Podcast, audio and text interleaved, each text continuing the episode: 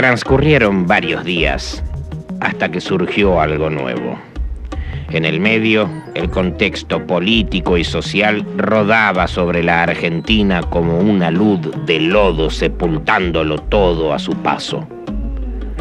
Un plafón de carbón y carne sobre el cual se braza el asado de la discordia.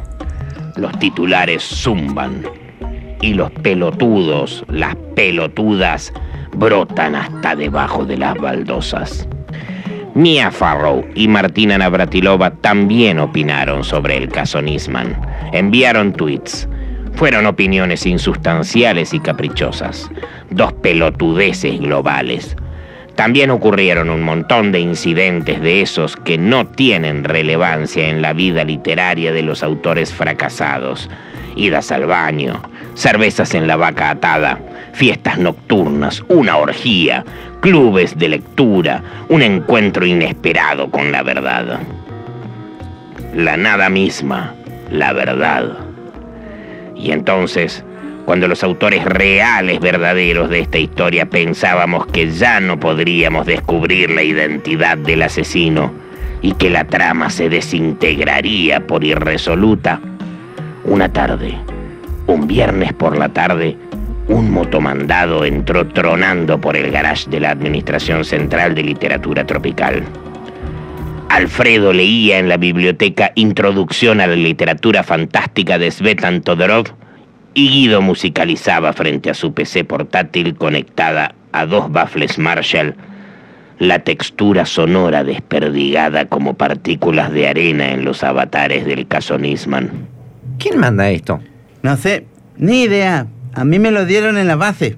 ¿Pero puedes averiguar en la base quién me lo manda? Sí, sí, sí, puedo, puedo. Pero Bueno, son, son 20 pesos el mandado. ¿El qué? Son 20 pesos el mandado. ¿Pero cómo vas a cobrar 20 pesos si yo no Pero te si estoy son pidiendo que 20 lleven a pesos, una preguntita? No tenés Son celular, 20, pero mandale un son WhatsApp. 20, ¿Sabes qué, son pibe? 20, Rajá, rajá, rajá, dale, señor. Pero qué bárbaro, viejo, no hay moral, no hay nada.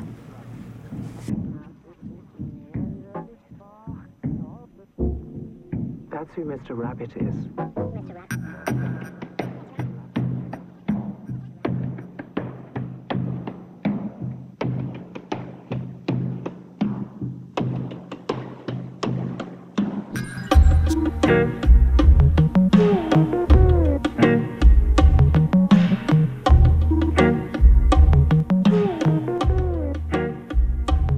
Era un sobre amarronado. Estaba dirigido a los señores Germinian y Mousa y adentro había una nota.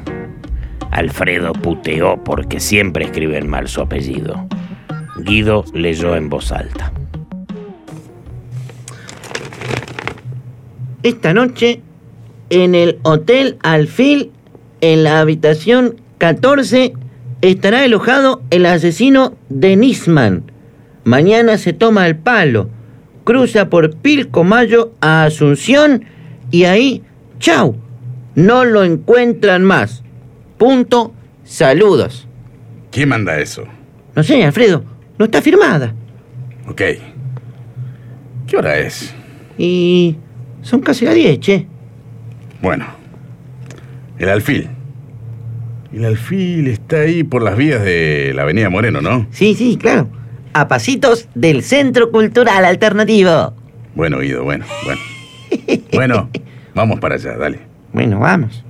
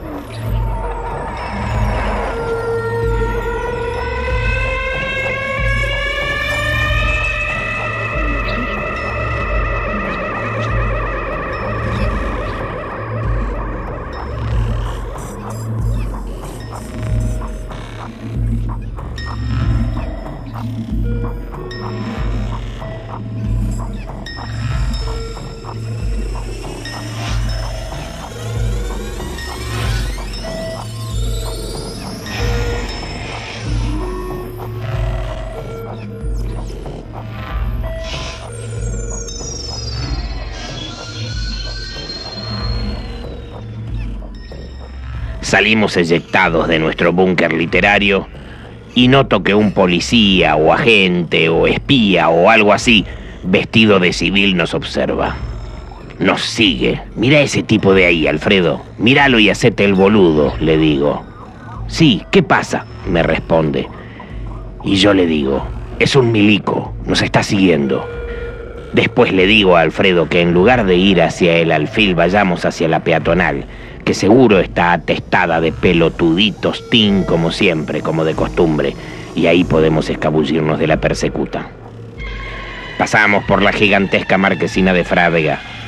Decenas de televisores encendidos muestran la jeta arrugada y monstruosa del senil señor Chiche Hellblum.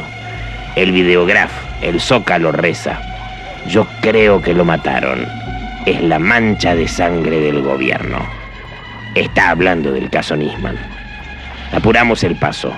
Cuando llegamos a la esquina de José María Paz y Arturo Ilia, nuestro plan es, según dije, perdernos entre la muchedumbre de la peatonal. Notamos que dos agentes más, también de civil, se han sumado a la persecuta. No sabemos si son policías, agentes, oficiales, cabos, espías o qué, pero nos siguen. Y parecen armados. Parecen tipos capaces de acercarse por atrás y meterte un corchazo en la nuca. Así que le digo a Alfredo, corramos. ¡Corramos, Alfredo! ¡Corramos que nos hace pelota, vamos!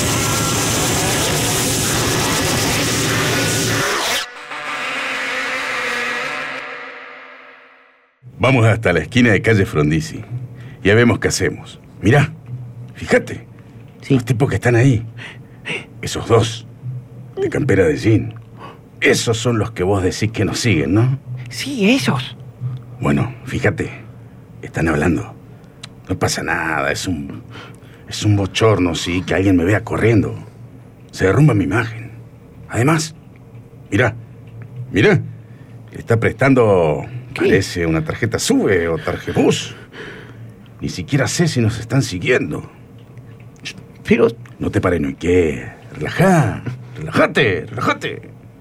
Vos lo que necesitas es fumarte un faso.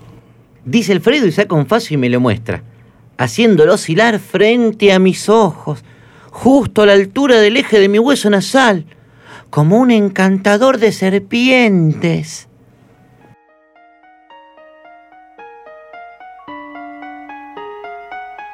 Nadie sabe cuánto tiempo después, pero podrían ser dos horas, tres minutos o quién sabe. Nos encontramos una vez más en el mismo lugar. Los que seguían a Alfredo y Guido ya no los siguen, así que vuelven en dirección al Hotel Alfil. Alfredo pide en conserjería el libro de huéspedes. El manager del hotelucho le dice que no, que no va a mostrarles eso, que quién carajo se creen que son para pedirle el libro.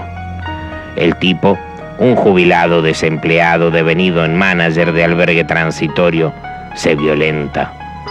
Cuida el libro como si fuera la novena revelación.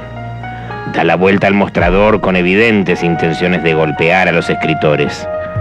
Sin mediar palabra, cuando lo tiene a tiro, Mousa le acomoda una trompada que va a dar directo a la nariz del viejo, que tambalea y retrocede tropezando pierde el equilibrio y cae aparatosamente contra una mesita ratona de algarrobo. ¿Por qué mierda los viejos creen que pueden seguir peleando cuando son viejos? Viejos de mierda. Mientras el viejo sigue tendido en el piso, atontado, Mousa corta cuatro líneas de blanca sobre el mostrador. No hay nadie en el hotel. No pasa nada.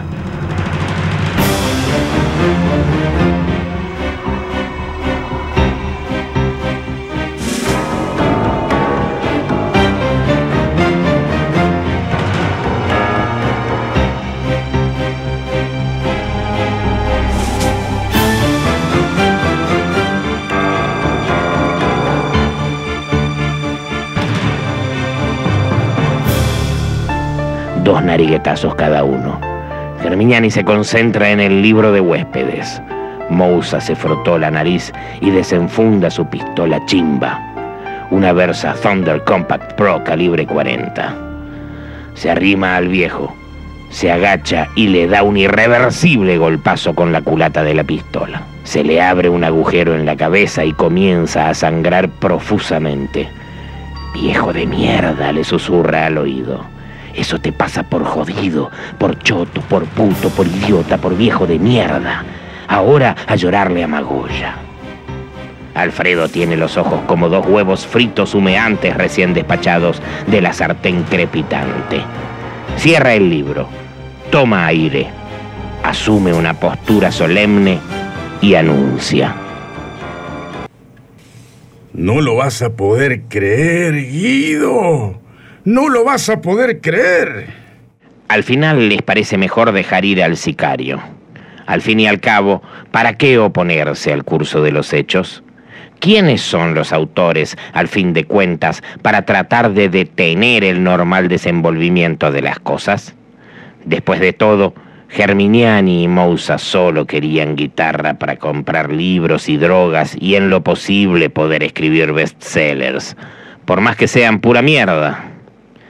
Así que se piraron, volvieron a la Administración Central de Literatura Tropical y empezaron a teclear salvajemente y dándole duro y parejo en un puñado de horas, escribieron toda la historia en un archivo Word que imprimieron sin corregir y depositaron con carácter de declaración curada en una escribanía, la de la doctora Coleman.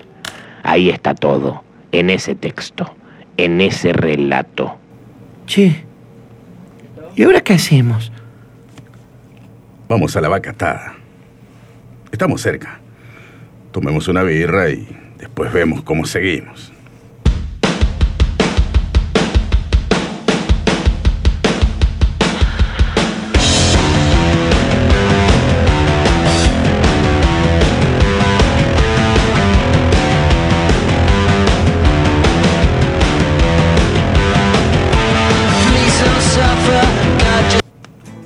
¿Sabes una cosa, Alfred? Sí, decime. Creo que lo mejor será intentar venderle la historia a los de Anagrama. En una de esas, ¿quién te dice? Y nos dan hasta el herralde. Son como 100 mil euros, Alfred. Yo no conozco ni el billete. Dicen que es más chiquitito, así. Y, y juguetón. Sí, bueno, sí. Ves las cosas que podemos comprar con eso, Alfred. Sí, Guido, sí, te entiendo. Sí, claro que sí. Pero no creo que nos acepten, Guido.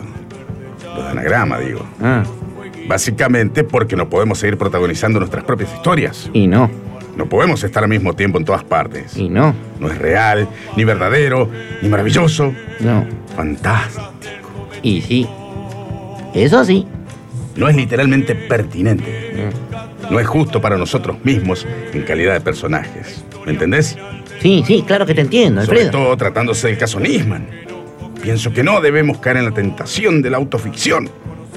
Un embudo ciertamente ambiguo y muy de moda entre los narradores de todos los tiempos, pero sobre todo en los de ahora, Ególatras. que les gusta hablar de sí mismos en sus historias. Les encanta. Sí. Eh, por otro lado, me pregunto en voz alta. Preguntate, dale, no seas Sí, tímido. me pregunto, me Metele. pregunto, me pregunto. ¿Qué escritor no habla de sí mismo en sus historias, aunque afirme lo contrario? Es una pregunta estúpida y recurrente, un lugar común. sí. Sí, como todas las que haces vos. Por lo de recurrente. Ah, sí, digo. sí, sí, Guido, sí. Acá estamos parados. Los autores no existen.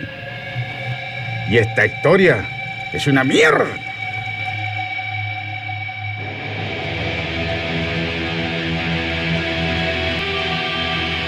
Ah, no. No tengo Heineken, señor. ¿Y qué cerveza tenés entonces? Y mire, recién pusieron todita la botella de cerveza en el congelador, así que están calientes. Solamente me quedan latitas de medio y de Quilmes. Pero yo no tomo Quilmes, la concha de tu madre. Al otro día me levanto con mucho dolor de cabeza. Ay, qué mierda, qué impotencia, una cagada. Trae- Todo es una Pará, pará, cagada. Pará, pará, pará, pará. Trae un vino entonces, dale. ¿Y qué prefieren tomar los señores? Porque tengo una Pará. botella de... Trae una botella de El Peronista. ¿El qué? Trae la botella, dale, trae, trae. El mozo de la vaca atada cabecea. Mira para todos lados como agazapándose, evidentemente nervioso. Sujeta esta perlada de sudor. Parece agitado. Se ve que quiere decir algo. Bueno, gordo, habló otra el vino, viejo. ¿Qué te pasa? El mozo tartamudea, se pone nervioso, se inclina hacia nosotros y nos dice, ahuecando la mano junto a su boca, casi susurrando. Eh, sí, sí, síganme. El mozo da media vuelta revoleando sobre su hombro un repasador percudido, de color blanco con líneas rojas, como la casaca de River. Un repasador. Alfredo y Guido cruzan miradas de complicidad mientras el mozo da unos pasos en dirección hacia la cocina y luego se vuelve sobre sí, diciéndoles a los autores reales verdaderos. Ah, ah, ah, ah, ah, que no tenemos, no tenemos, no tenemos todo el tiempo del mundo, vamos. Musa, Sí, ¿qué pasa? es la bisagra. ¿Pero qué la bisagra? Alfredo, me venís jodiendo del capítulo anterior con eso. Hacete el boludo nomás, Guido. Después te cuento. Sigamos al gordo tartamudo. Es- es- escuché, ¿eh?